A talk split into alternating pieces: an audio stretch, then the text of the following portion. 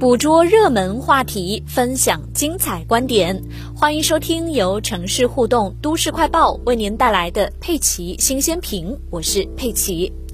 一月八日，哈萨克斯坦前总理、前国家安全委员会主席马西莫夫因涉嫌叛国罪被捕。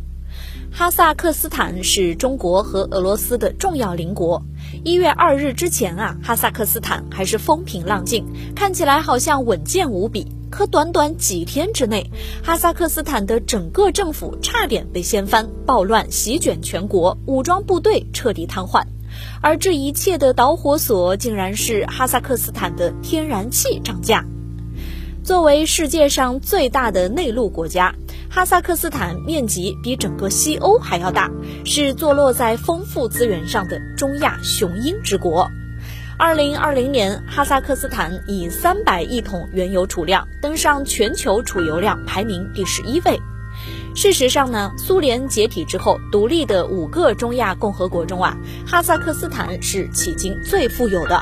独立三十年来，人均 GDP 增长超过十二倍。在前总统纳扎尔巴耶夫的带领下，走出了2008年全球金融危机，一直被视为中亚国家中繁荣稳定的佼佼者。2019年，纳扎尔巴耶夫这位79岁的政坛常青树宣布辞职，走向幕后。当过过渡总理和上院议长，外交工作经验胜于内政的托卡耶夫成为继任者。二零二一年，哈萨克斯坦原油产量从二零二零年受疫情影响的六千一百二十万吨回升到八千五百七十万吨，不过贫困率却升到了百分之十四，社会不满情绪加剧。而今年一月一日开始，哈萨克斯坦取消了液化天然气的价格管制。一夜之间啊，哈萨克斯坦国内液化天然气的价格从原来的每升六十千戈提升到了一百二十千戈，换算成人民币呢，大概是从每升八毛钱涨到了每升一块六毛钱，气价上涨了近一倍，这对于普通老百姓的生活影响是十分巨大的，由此引发了民众的强烈不满，国内随后爆发了大规模骚乱。这次的骚乱爆发地啊，就是在西部石油小镇扎脑金，而这个地方呢，在二零一一年，也就是哈萨克斯坦独立二十周年之际，也爆发过类似的骚乱，刀棍袭警、焚烧警车，试图夺取武器。如今旧事重演，不禁让人在感叹历史轮回的同时，嗅到一丝熟悉的味道。从一月一日调价引发抗议开始，哈萨克斯坦政府实际上采取了一连串的措施应对，包括稳定物价、调降油价等等。之后呢，总统托卡耶夫还要求保护哈境内外交代表机构和外国投资项目，加快天然气领域改革和项目建设。然而，示威者的诉求逐步朝政治方向演化，骚乱也愈演愈烈。哈萨克斯坦全国互联网被切断，多地示威者冲击政府和公共机构，不论是办公楼、电视台还是国际机场，都成为了目标。商店的橱窗和自动取款机遭打砸，红绿灯被连根拔起，甚至武器店也被哄抢一空。这导致十多名执法人员殉职，其中有两人甚至被暴徒斩首，还有十名医护人员和三百五十多名执法人员受伤。示威逐渐偏离了原本的方向，走向失控。在这种情形下，总统托卡耶夫宣布全国进入紧急状态，并表示这件事已经构成对国家完整的破坏。为了克服恐怖主义威胁，向吉安组织求援，下令组建调查组查明骚乱原因。从一月六日到七日，维和部队连同哈军方以及强力部门共同行动，形势迅速恢复。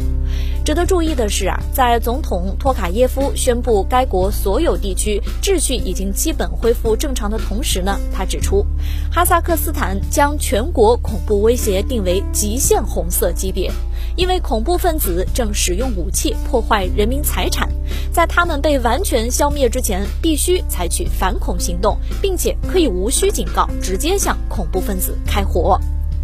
他常驻联合国代表团的赵慧和俄罗斯外交部声明都指向同一个结论，也就是说，这个国家近来的情势是外在势力煽动的结果，企图动用有训练、有组织的武装编队，也就是用武力破坏国家安全和领土完整。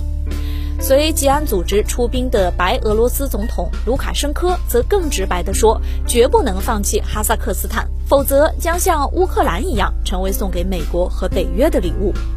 在美国有线电视新闻网、英国太空新闻等欧美主流媒体的叙事中，俄罗斯等这次出兵，则是一件引发争议的事。美国国务院发言人普赖斯在一份声明中说。华盛顿正密切关注吉安组织在哈萨克斯坦部署维和部队的报告，而这些部队受邀到哈是否合法，令人怀疑。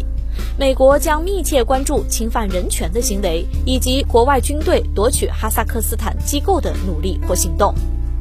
确实啊，油气、贵金属等资源和地理位置，让哈萨克斯坦无可避免成为必争之地。从历史和现实来看，形势一旦混乱，无论哪家都将蒙受损失。然而，这也注定了它作为压力锅，承受地缘政治斗争炙烤的命运。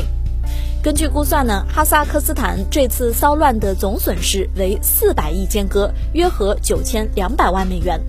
路透社报道，哈萨克斯坦最大的田吉自油田一月六日产量有所下降，其运营商雪佛龙表示，一些承包商破坏了铁路以支持抗议活动。当天油价上涨超过百分之一。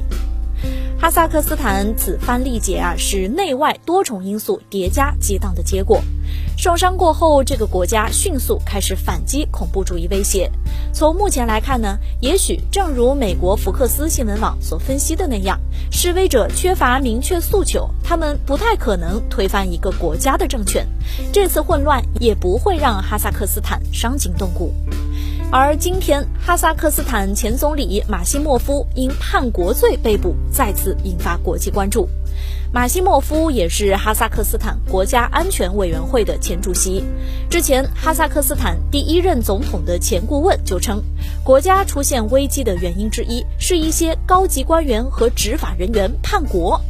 他将目前正在发生的事情定性为企图颠覆国家政权和武装叛乱，其规模表明没有政府高层，尤其是护法机构的卖国贼，这一行动不可能实施。